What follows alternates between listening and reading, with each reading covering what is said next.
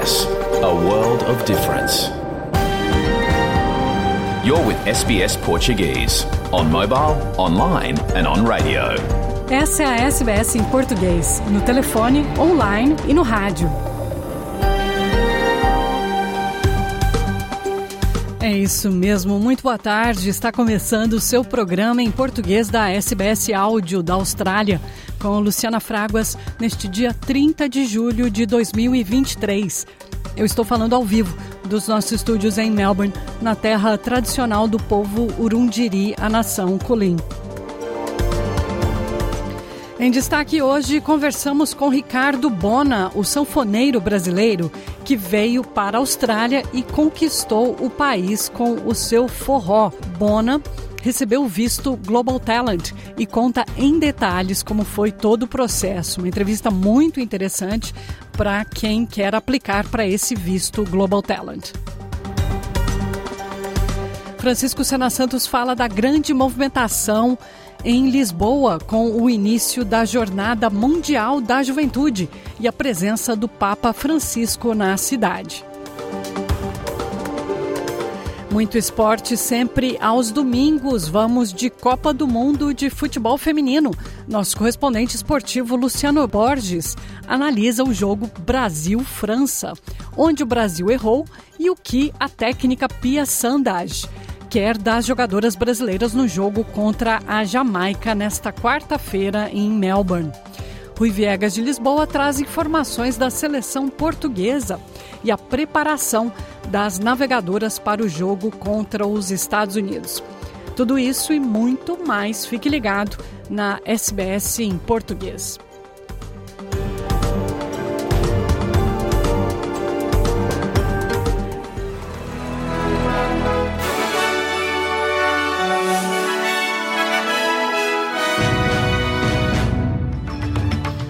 Vamos às notícias da Austrália e do mundo da SBS Áudio para este domingo, 30 de julho de 2023. Na sua companhia, Luciana Fraguas. Mais de 800 pessoas estão envolvidas na mega operação de busca pelo helicóptero militar australiano que caiu perto da ilha Hamilton, em Queensland. Quatro pessoas estavam a bordo e há risco de que elas não sejam mais encontradas com vida. O governador de Nova Gales do Sul, Chris Minns, confirmou que um dos quatro pessoas era o filho de um oficial da polícia de Nova Gales do Sul. Chris Minns disse à Sky News que são notícias terríveis para as famílias das vítimas. was briefed this morning and obviously we'll make contact with that family. They must be hurting this morning and if you look at the father a serving, distinguished, long serving police officer in New South Wales, and the son, a, a, serving member of the Australian Defence Forces. Obviously, a family that's given so much to the people of this state and this country. Uh, I can only imagine what they're going through today. It's just devastating. Os Estados Unidos evitaram falar sobre o pedido da Austrália para libertar o fundador do Wikileaks, Julian Assange, que pode ser extraditado do Reino Unido para os Estados Unidos. A questão foi levantada durante uma reunião da Austrália com os Estados Unidos em Brisbane ontem. O secretário de Estado dos Estados Unidos, Anthony Blinken, disse que é importante que a Austrália entenda a posição dos americanos. A polícia está pedindo por mais informações após a morte de um homem que foi esfaqueado na região oeste de Sydney. Os policiais foram chamados a Donnelly Street, no bairro de Bauman, ontem, sábado 29 de julho, onde encontraram um homem de 30 anos sofrendo ferimentos faciais e facadas no torso. Ele teria sido morto durante uma briga com outras duas pessoas que fugiram em um carro. O inspetor-chefe da polícia de Nova Gales do Sul, Grant Watson, disse que o carro foi encontrado completamente incinerado na Avenida Preston, em Five Dock. Police attended the scene and commenced um, CPR on this gentleman, uh, and paramedics later attended. Uh, paramedics transported this male person to the Royal Prince Alfred Hospital, where he later died of his injuries. The two males that were involved in the incident, they uh, fled in a white Compass Jeep uh, and the registration of that vehicle was CAK30Q. The vehicle was last seen heading through Balmain, uh, and we would appeal for anyone who may have information about that vehicle o presidente russo Vladimir Putin disse, disse durante o Fórum África-Rússia em São Petersburgo que a iniciativa de paz entre países da África pode servir de base para resolver o conflito entre a Rússia e a Ucrânia. Putin também descartou uma pergunta sobre por que não comparecerá ao Fórum do BRICS na África do Sul, alegando que sua presença na cúpula seria supérflua. Uh, Estou em contato com todos os meus colegas, com o presidente da China, o primeiro-ministro da Índia e acabamos de nos encontrar duas vezes com o presidente da África do Sul. Recentemente, estivemos em contato com o presidente do Brasil, Lula, de uma forma ou de outra. Eu tenho um relacionamento muito bom com ele. Então, não acho que minha presença na cúpula do BRICS seja mais importante do que estar aqui na Rússia agora что мое пребывание на саммите БРИКС важнее, чем мое пребывание здесь, в России сейчас. Em entrevista coletiva após o jogo da Copa do Mundo de Futebol Feminino, onde o Brasil perdeu para a França por 2 a 1, a técnica da seleção brasileira, a sueca Pia Sandage, reconheceu que o Brasil perdeu muitas oportunidades e foi dominado, principalmente no primeiro tempo. What I would say, I'm disappointed uh, in our first half. I think we were well prepared. Everything up to then has been good, but um, I could not make them uh, play the way they played in the practice before. Uh, get connected, because one of our strengths is actually to get connected, but we did not. Segunda bola, uh, second ball. Uh, loose balls. They, uh, the France players, they were so much faster and quicker to get there um, I would say that's a little bit of a, for me that's disappointing because I think the play the plays we have they they are fast, they are quick, but today the first half was not good, and uh, I have to go back and see how we gonna prepare them better for Jamaica. Uh, second half uh, was a little bit better. Tudo pronto para uma das maiores jornadas da juventude já realizadas pelo Papa Francisco. Mais de um milhão de jovens peregrinos de todas as partes do mundo estarão em Portugal entre os dias 1 e 6 de agosto. A programação será intensa e traz um detalhe muito especial: a apresentação da Orquestra Brasileira Maré do Amanhã. Cauê Santos, de 16 anos, é violinista da orquestra formada por jovens músicos da favela da Maré, onde moram mais de 140 mil pessoas, uma das comunidades mais violentas do Rio de Janeiro.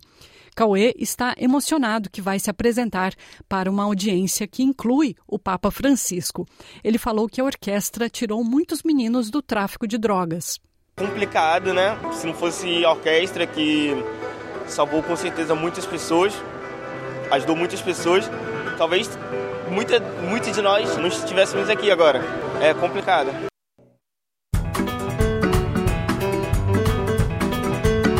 Bom, você está ouvindo as notícias da Austrália e do mundo em português. No programa de hoje, a gente vai falar muito de Copa do Mundo de Futebol Feminino, que acontece aqui na Austrália e Nova Zelândia, e também sobre a grande movimentação, a expectativa em torno do início da Jornada Mundial da Juventude em Lisboa, com a presença do Papa Francisco. A gente começa com uma entrevista que eu fiz com Ricardo Bona, o sanfoneiro brasileiro que veio para a Austrália e conquistou o país com seu forró. Vale a pena ouvir a entrevista aqui pelo nosso programa ou baixando o áudio na sua plataforma de áudio favorita.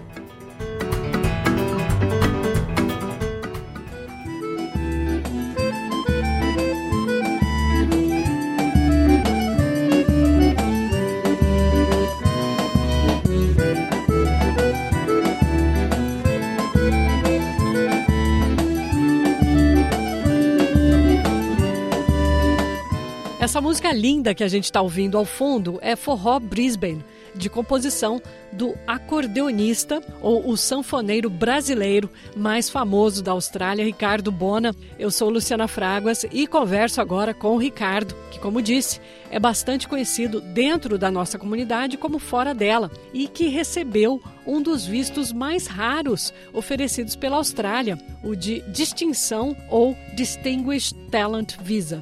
Pelo seu trabalho em unir as culturas do Brasil e Austrália através da sua música. Olá, Ricardo, tudo bem? Seja bem-vindo à SBS em português. Oi, Luciana, tudo ótimo aqui. Muito obrigado pelo convite. Conta pra gente então, por que você resolveu aplicar, solicitar o visto Distinguished Talent? Lembrando que esse visto oferece residência permanente automática e cidadania um ano depois. Bom, é, como todo brasileiro que chega na Austrália e, e sente a vontade né, de, de imigrar, eu com a minha mulher, a gente começou a procurar as nossas possibilidades, né? Quais seriam melhor, as melhores maneiras da gente ficar por aqui.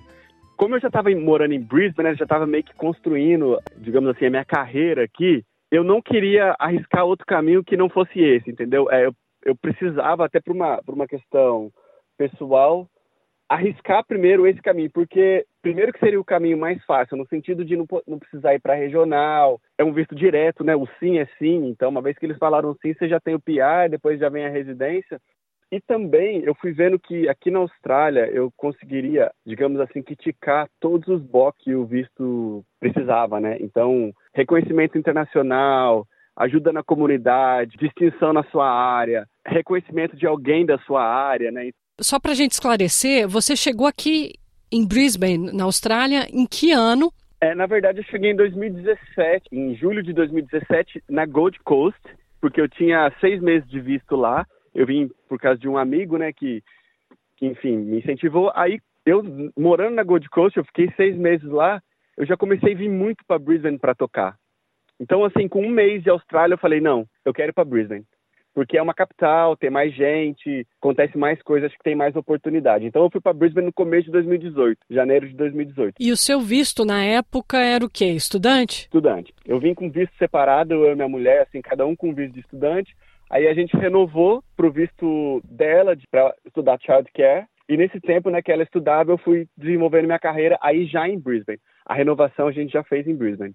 E renovação de visto de estudante para visto de estudante, ou você mudou Exatamente. de categoria? Não, ficou sempre Só... no estudante. É, a diferença é que eu, eu, primeiro eu vim com o meu visto, né, de estudante, e depois quando a gente renovou, a gente renovou como partner visa. Então aí ela estudava o child care e eu era a partner visa, assim, eu não, não tinha nenhum... Sim, ela estava no do estudante e você como partner dela. Exatamente. E então conta pra gente agora, voltando ao processo, como é que foi o processo? Você contratou alguém para solicitar esse tipo de visto ou você fez tudo sozinho? A gente contratou, primeiro assim, fez aquela pesquisa para saber qual advogado teria né, experiência nesse tipo de visto. A gente contratou sim um, um advogado para cuidar do processo. Esse visto, você tem que, que contar uma história para a imigração. Basicamente é um pouco isso, sabe? Você tem que provar para eles o porquê que a Austrália precisa de você, mais ou menos assim. E quem escreve isso, quem tem que se virar com isso é você mesmo, né? A advogada, ela, ela só meio que orienta, mas ela não, ela não escreve isso. Quem escreveu isso foi minha mulher. Escreveu como se fosse uma biografia, sabe? Quase que uma biografia da minha vida. Isso faz parte da minha lista aqui de perguntas. o, o que, que você disse, então, para mostrar, para provar que a Austrália precisa de um profissional, um músico como você? Foi bem natural, sabe, Lu? não tive que inventar nada. Tipo assim, eu comecei do zero mesmo, assim, por que, que eu tocava sanfona, sabe? Então, assim, a primeira banda de forró que eu tive no Brasil, isso lá no começo dos anos 2000, sabe? E aí eu, eu já tinha algumas, alguns artigos de jornal, de televisão do Brasil. Então eu comecei pelo Brasil, sabe? Como eu comecei minha carreira, com que banda que eu toquei, com quem eu toquei lá no Brasil, o que eu fiz pelo Brasil, entendeu? A universidade, né, a faculdade que eu fiz, o conservatório. Começa assim, Brasil, e no Brasil eu tive sorte de ter tocado com algumas bandas famosas lá, assim. Você não só apresenta seu instrumento, mas assim, qual o diferencial que você tem. Então eu me guiei com base no forró, entendeu? O forró era o meu era o meu norte, assim, em relação à sanfona. E o que mais? Você teve que demonstrar reconhecimento aqui na Austrália, por exemplo, ou em outro país do mundo? É, lógico que eu, eu, fiz coisas no Brasil quando eu estava lá, mas mais na América do Sul, né? O reconhecimento internacional eu consegui pelo momento que eu estava aqui na Austrália porque nesse período, né, de, desde 2017 até quando eu apliquei, que foi começo de 2020, fui cinco vezes para Nova Zelândia para tocar, né, fiz Brazilian Day lá, primeiro show de sertanejo lá com o Gustavo Vaz. Aí fui para o Japão, fui convidado para tocar no Japão também, para participar de um forró, do festival de forró no Japão. Isso em 2019, agosto de 2019. Depois do Japão eu emendei uma viagem para a Europa. E tudo isso conectado ao forró, né? Então foi um norte importante para mim. E que ano você fez a aplicação? Foi no começo de 2020, assim que estourou a Covid. Foi em março de 2020. Eu dei muita sorte, Lu, porque essa viagem para o Japão veio em agosto de 2019. Setembro de 2019 eu fui para a Europa. Em janeiro eu fui para o Brasil fazer algumas coisas que eu tinha para fazer lá. Quando eu voltei, estourou o Covid, cara. Aí eu não podia mais sair, né? Foi muita sorte, um pouco de sorte também. Nossa, foi muita sorte. É. E um dos principais documentos necessários para a aplicação desse visto, Ricardo, é uma carta de referência, onde alguém te nomeia para esse visto. Quem foi a pessoa que te nomeou e como ela justificou essa nomeação dela? Quando eu cheguei na Austrália, muito rapidamente assim, eu fui convidado para tocar em Sydney, sabe? Aí eu fui para Sydney e procurei professor de acordeão lá. Eu queria me envolver, eu queria saber o que estava acontecendo no mundo acordeonístico aqui da Austrália, né? E aí eu conheci uma moça que chama Tatiana Marx. Ela é uma russa que ela organiza um, um campeonato de acordeon aqui na Austrália. E aí, em 2018, ela me convidou para representar o Brasil nesse campeonato de acordeon. Eu não fui competir. Eu fui, assim, como um special guest do evento para representar né, a sanfona brasileira, assim. E ela, essa Tatiana Marx, ela é a presidente da Associação de Professores de Acordeão da Austrália. Então ela foi minha nominator. Ela é a cabeça Sim. do movimento de acordeão da Austrália. Ela escreveu uma carta, assim, foi foi muito solícita comigo para esse nominator, né? E eu acho que foi uma coisa que pesou bastante, assim, porque não tinha como eu conseguir alguém melhor na minha área.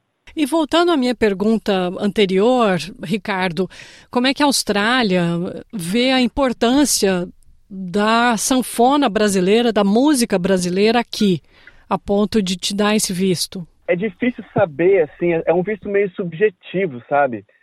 Às vezes algumas pessoas têm o visto negado assim, a gente não entende o porquê, sabe?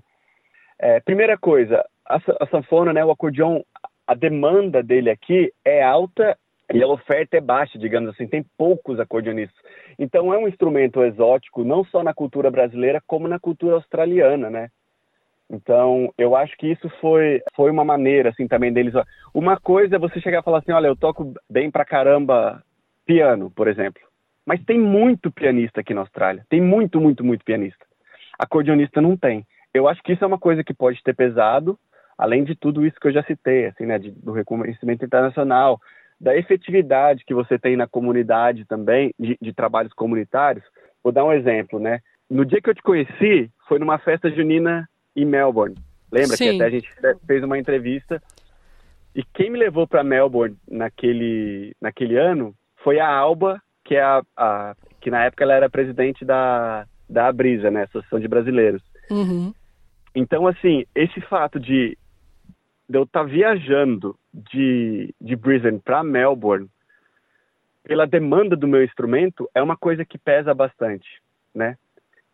E, assim, isso eu estou especulando, mas acho que, tipo assim, eu consegui provar para a Austrália, olha só, eu vou para Melbourne, eu vou para Sydney, eu vou para esse lugar, eu vou para tal lugar. Eu dei uma entrevista, por exemplo, para a SBS naquela vez com você, né? Uhum. Em função da necessidade de ter alguém com o meu instrumento fazendo isso.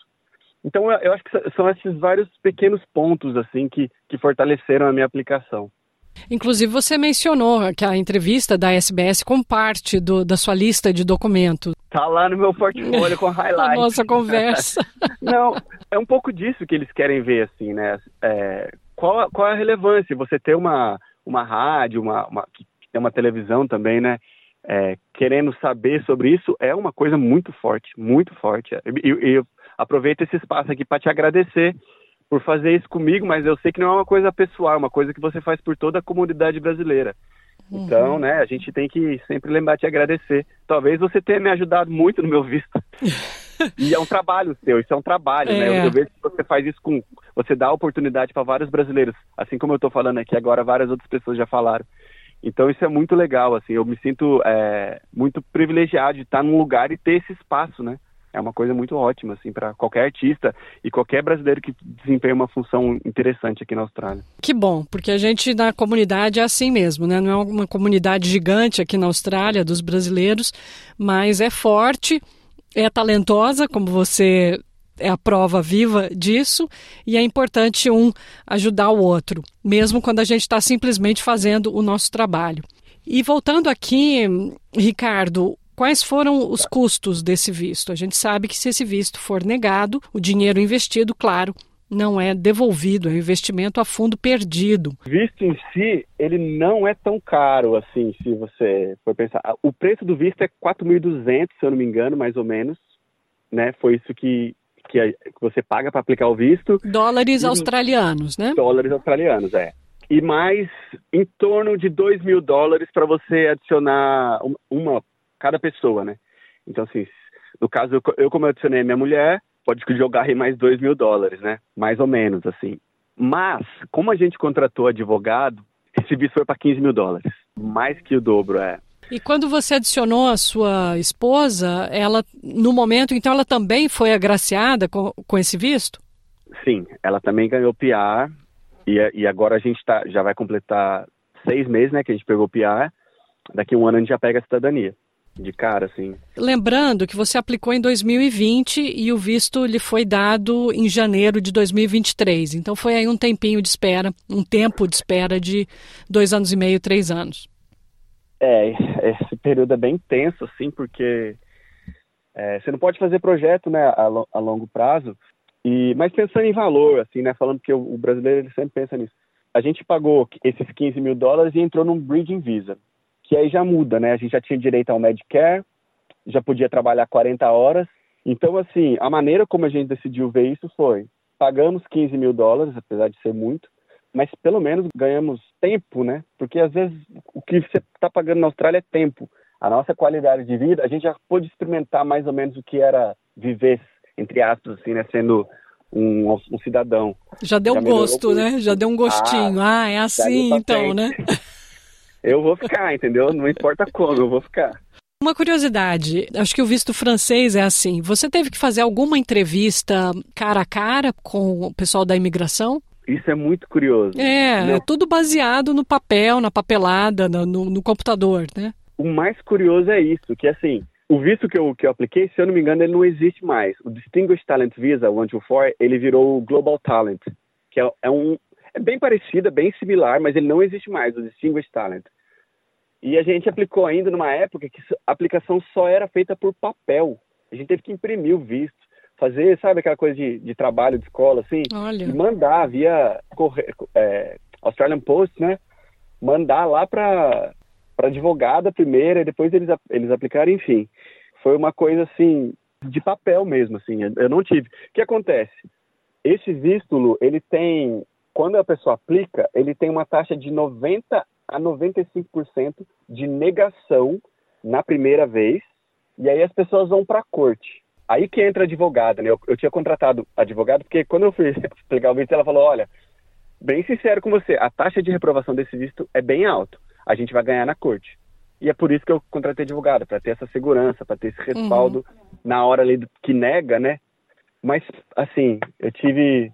Fui agraciado do meu visto, ele passou direto, assim, ele entrou nessa fase de. nessa taxa de 5 a 10% dos vistos que são aprovados direto. Mas, nossa, quando quando a advogada ligou para mim, ela falou assim: Olha só, a imigração está pedindo o seu police check da Austrália, do Brasil, teste de inglês, está pedindo um monte de papelada, né? Aí eu falei: O que isso significa? Ela falou: Olha, significa que 99% de chance que seu visto foi aprovado. Agora você só precisa ser aprovado no exame médico, inglês, police check, esse tipo de coisa, né? Mas o visto em si, ela falou, está aprovado. Como é que você se sentiu?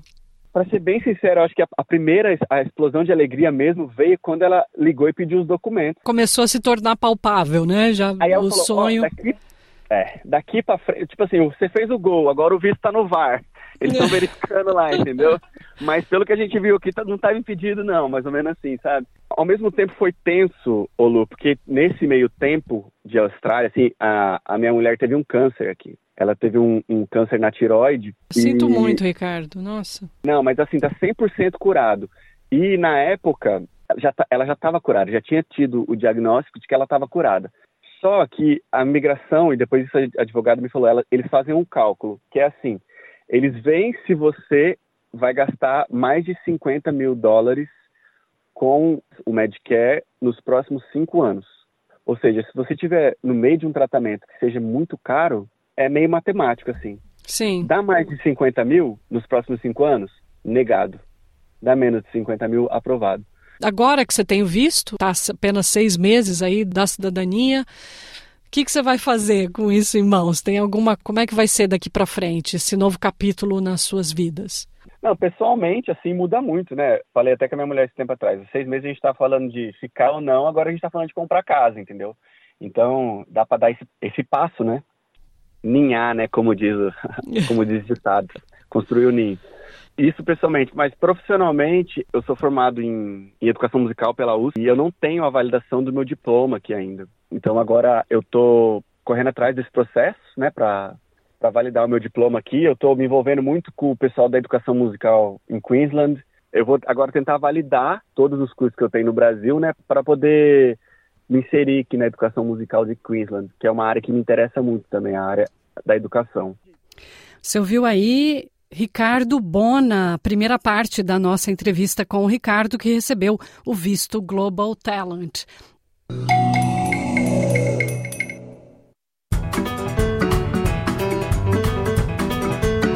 A gente agora vai com o nosso correspondente em Lisboa, Francisco Sena Santos, que fala da grande movimentação em torno do início da Jornada Mundial da Juventude, com a presença do Papa Francisco na cidade.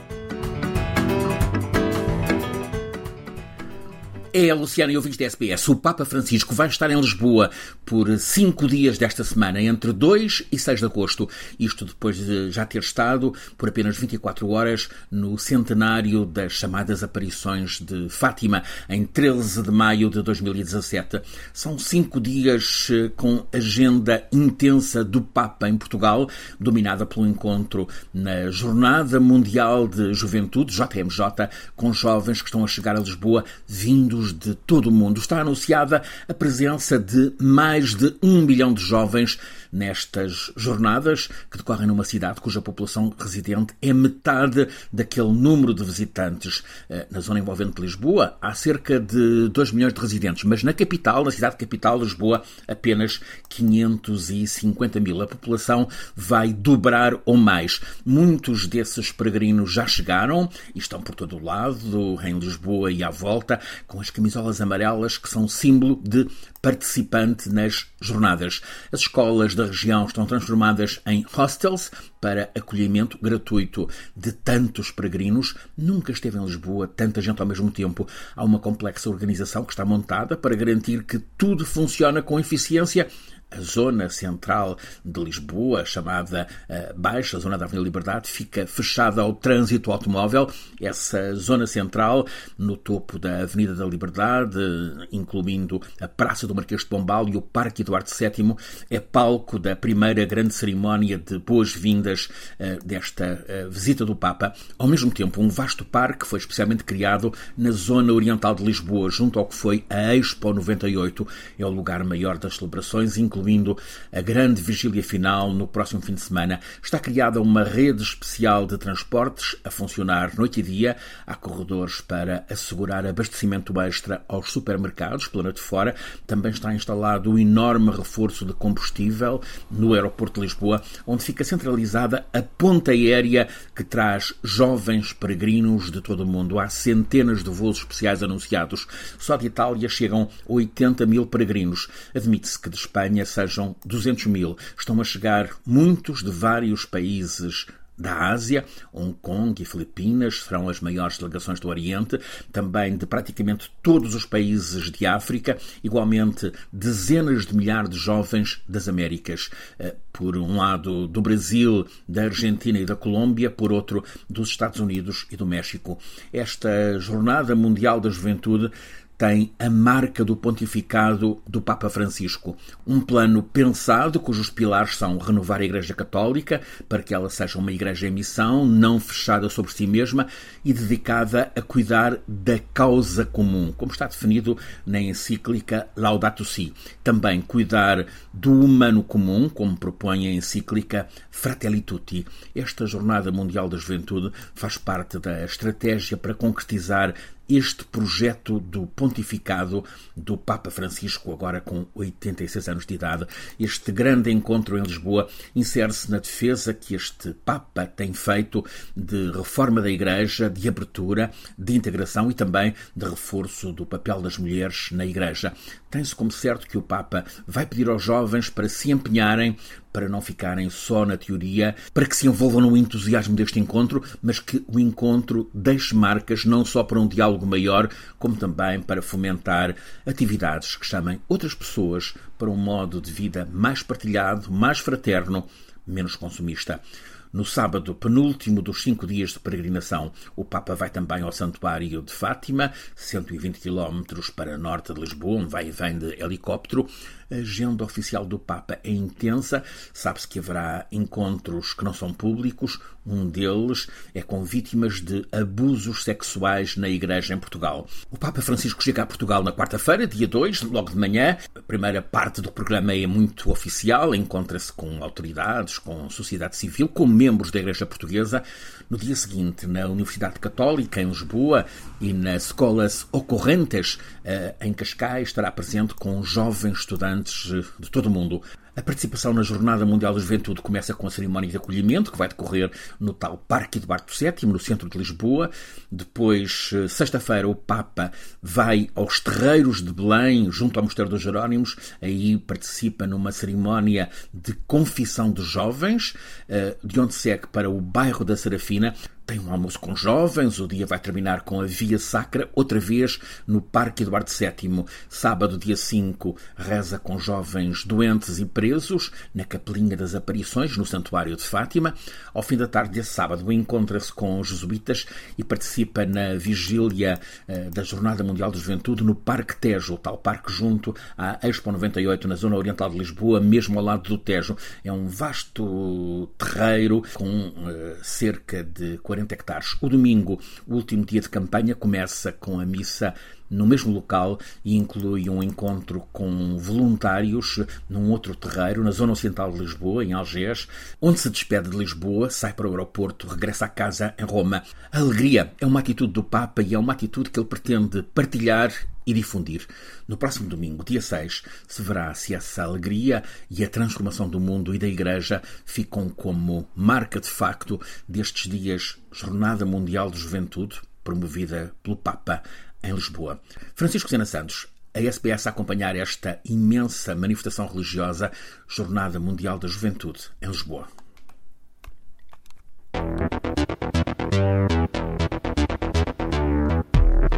E agora é hora de esporte, domingo esportivo, sempre muito esportivo aqui na SBS em português. Nosso correspondente Rui Viegas traz as últimas informações da seleção portuguesa de futebol feminino e a preparação das navegadoras para o jogo contra os Estados Unidos. Olá, viva Luciana, muito boa tarde, muito boa tarde a todos. E na quinta-feira, 27 de julho de 2023, fez-se história no futebol feminino português com a primeira vitória lusa em campeonatos do mundo.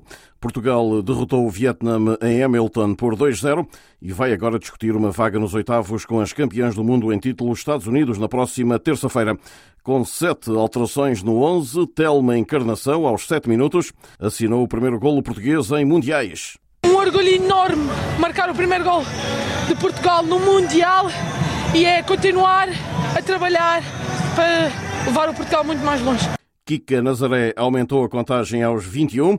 Francisco Neto, o selecionador de Portugal, no entanto, queria mais. Uma boa noite, não foi perfeita porque eu acho que para o volume ofensivo e para o número de oportunidades nós deveríamos ter, eh, ter feito mais golos, mas claro, primeira vitória, muitas coisas boas, outras que iremos ter que continuar a trabalhar, acima de tudo competentes, uh, sérias e a trabalhar como, como nós queremos e, e na última jornada a depender só de nós. A equipa das esquinas volta a jogar então na terça-feira contra os Estados Unidos em Auckland. Na derrota, fazer o nosso luto, na vitória, festejar até à hora do treino. E agora, para a seleção portuguesa, não há impossíveis. A jogadora Ana Seissa acompanha assim a ideia do Presidente da República após a histórica vitória portuguesa sobre o Vietnã. Marcelo Rebelo de Souza disse isso mesmo. É impossível, mas o impossível pode acontecer. Não há, não há impossíveis. O, o jogo são, são 90 minutos e tudo pode acontecer. Claro que temos noção das dificuldades que vamos ter e que, e que os Estados Unidos podem apresentar, mas nós vamos trabalhar e vamos estudar hum, a estratégia para que depois possa correr da melhor forma dentro de campo. Em teoria não somos, não somos as favoritas e não temos, nós temos a noção disso, mas é futebol. No dia seguinte à vitória sobre o Vietnã, Ana Seis, a defesa de 22 anos, a considerar que a seleção portuguesa até pode surpreender por fora neste Campeonato do Mundo. Muitas vezes os underdogs podem também causar surpresas no, no, adversário e nós vamos trabalhar a nossa estratégia, vamos preparar a melhor estratégia possível um, ehm, para conseguir surpreender os Estados Unidos, conseguir a vitória e passar a fase de grupos. E para já está cumprido um objetivo, eh, diz Ana Seissa. Queríamos chegar eh, até ao último jogo a depender só de nós. Uh, conseguimos esse objetivo, vamos para a última jornada a depender só de nós e temos a noção de, das dificuldades e, e, o que é a potência dos, dos, Estados Unidos, mas também temos muita confiança no nosso trabalho e hum, no crescimento que esta equipa tem vindo a ter. E depois da vitória primeira de Portugal no Mundial Feminino, o presidente da Federação, Fernando Gomes, está certo que a presença lusa neste torneio vai chamar mais gente e mais clubes para a disciplina de certeza que vai trazer mais raparigas e mais meninas para a prática de futebol e que por essa razão vai ser eh, um catalisador extremamente importante na evolução de que nós queremos relativamente ao futebol feminino. Os últimos, eh, eu diria, eh, sete anos, oito anos, têm sido marcantes em termos do número de praticantes, em termos da adesão de mais clubes a quererem entrar nas competições femininas. O líder federativo fala de um momento de afirmação do futebol feminino no nosso país. Traduz uh, num, num, numa, numa, perspectiva de evolução muito positiva do futebol feminino uh, em Portugal e tudo que seja acrescentar este movimento positivo da afirmação do futebol feminino em Portugal é obviamente bem-vindo e naturalmente as vitórias têm sempre um sabor muito especial nesse contexto. Todas as reações a esta presença portuguesa no Mundial da Austrália e Nova Zelândia segue-se no caminho das navegadoras, os Estados Unidos, na próxima terça-feira, para a decisão da passagem no Grupo E aos oitavos de final deste torneio FIFA. Ficamos nós por aqui, atentos à seleção portuguesa também nos próximos eh, dias. Não sei antes deixar um forte abraço para todos. De Lisboa para a SBS Áudio, Rui Viegas. Nós vamos agora com o nosso correspondente em São Paulo, Luciano Borges, analisa o jogo Brasil e França pela Copa do Mundo de Futebol Feminino, onde o Brasil errou, as lições do jogo contra a França e o que a técnica Pia Sandage quer das jogadoras brasileiras no próximo jogo contra a Jamaica aqui em Melbourne. Vamos ouvir Luciano Borges. Olá, Luciano. Olá, rapaziada da Austrália.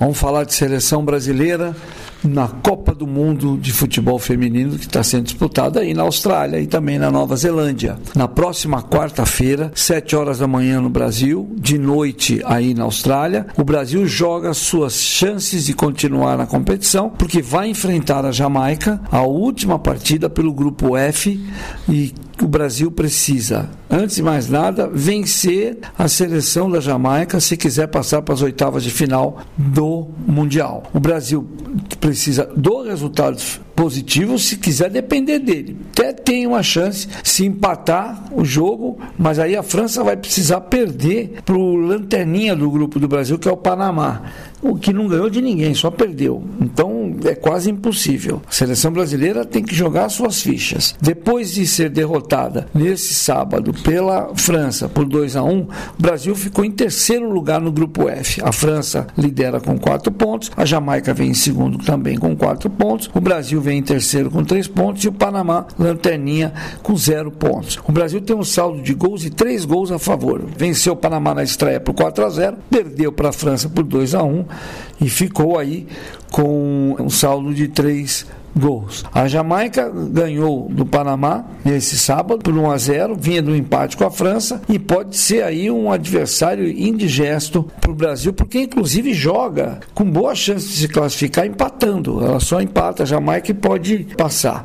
Ao contrário do Brasil, que não vence a Austrália há sete jogos, perde a sete confrontos que os dois times tiveram, Brasil e França, a Jamaica eh, e Brasil só jogaram duas vezes e o Brasil tem um retrospecto todinho a favor. Em 2007, na fase de grupo dos Jogos Pan-Americanos, derrotou a Jamaica por 5 a 0 e na última Copa do Mundo em 2019, na Copa do Mundo anterior a esta, que foi disputada na França, o Brasil venceu por 3 a 0. O time da Jamaica mudou. É um time mais bem estruturado, deu trabalho para a França e tem aí para jogar já contra o Brasil um grande reforço que é a Khadija Scholl, que foi expulsa no jogo contra a França, cumpriu suspensão contra o Panamá e vem para cima do Brasil. Ela que é destaque do Manchester City da Inglaterra nos últimos 30 jogos da temporada, ela fez 31 gols pelo time Blue lá de Manchester e ela é a maior artilheira da história da seleção da Jamaica. Está de volta, as brasileiras conhecem bem bem, porque nós temos brasileiras que atuam no futebol inglês e sabem de como, como vai ser difícil.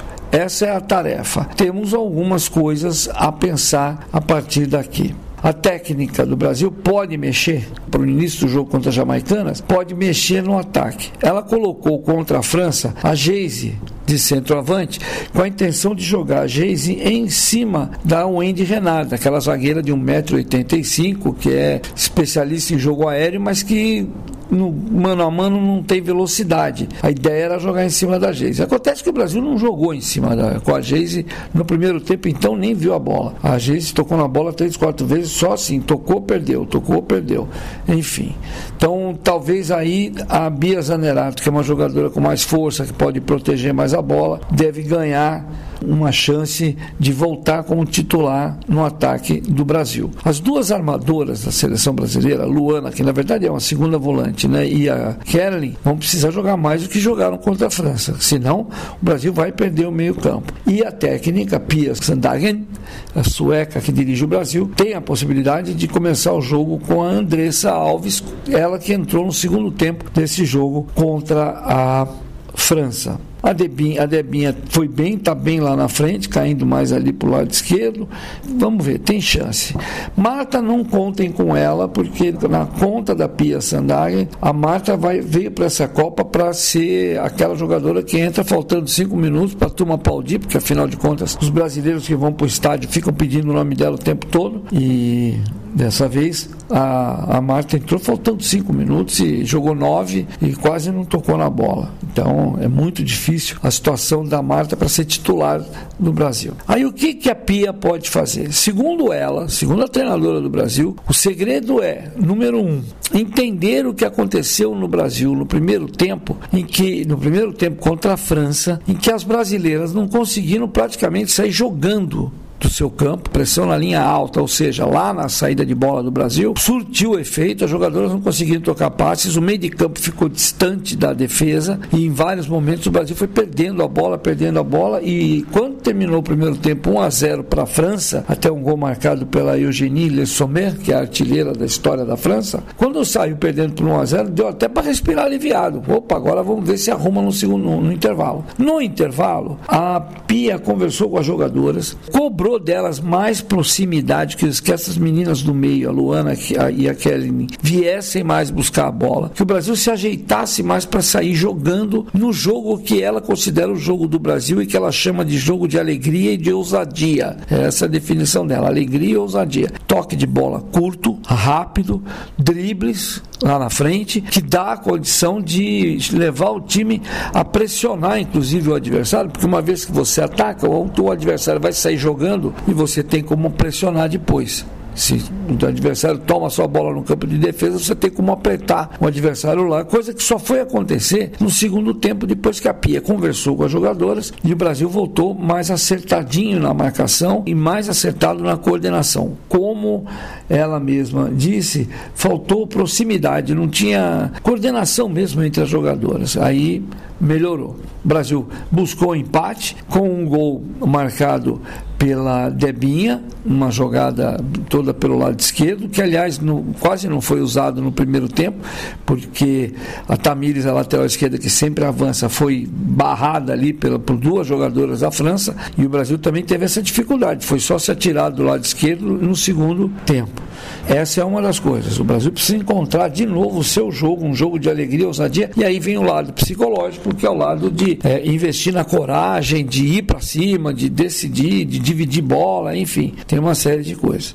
E a segunda lição que a Pia deixou no ar e que ela vai fazer, ter certeza, o Brasil tem folga nesse domingo, mas já vai começar a treinar pesado na segunda para o jogo de quarta. E o que vai ser mais cobrado é não dá para treinar lances que você sabe onde o adversário vai, o que o adversário pode fazer e na hora você se distrai e deixa que o lance seja executado pelo adversário. Um lance exemplar dessa história na defesa é o gol da Wendy Renard no finzinho do segundo tempo que decidiu o jogo, um gol de cabeça, quando a seleção treinou durante a semana várias vezes sabendo que a Renard fica no segundo pau, ou seja, fica na, na direção da segunda trave em relação à bola no cruzamento de escanteio, ela fica quase fora da área e dispara para subir de cabeça com bastante impulsão. Você precisa ter uma jogadora grudada nela, vem correr com ela, vai atrapalhar a movimentação dela. Isso foi feito no primeiro tempo, num lance em que a Renata, inclusive, caiu, né, ao dividir ali com a Lauren. Agora, no segundo tempo, deu bobeira, largaram a, a zagueira da França livre, ela foi lá de cabeça e fez o segundo gol, que provocou, inclusive, primeiro explicitamente no campo, depois no vestiário, numa bronca, a bronca da goleira do Brasil, que não gostou nem um pouco do que aconteceu e cobrou das amigas o que foi o que foi que aconteceu durante esse lance. Não podia ter deixado sobrar. Bom, enfim, aprendida a lição, o Brasil tem que voltar a ter, por exemplo, lance de bola parada no ataque, teve duas ou três cobranças de escanteio que não foram bem realizadas. Teve um lance de falta que foi treinado, que a Debinha lá bate do lado esquerdo para Carolyn, que vem no primeiro pau para tentar o desvio, não conseguiu desviar do jeito que queria, mas enfim, foi isso que deu.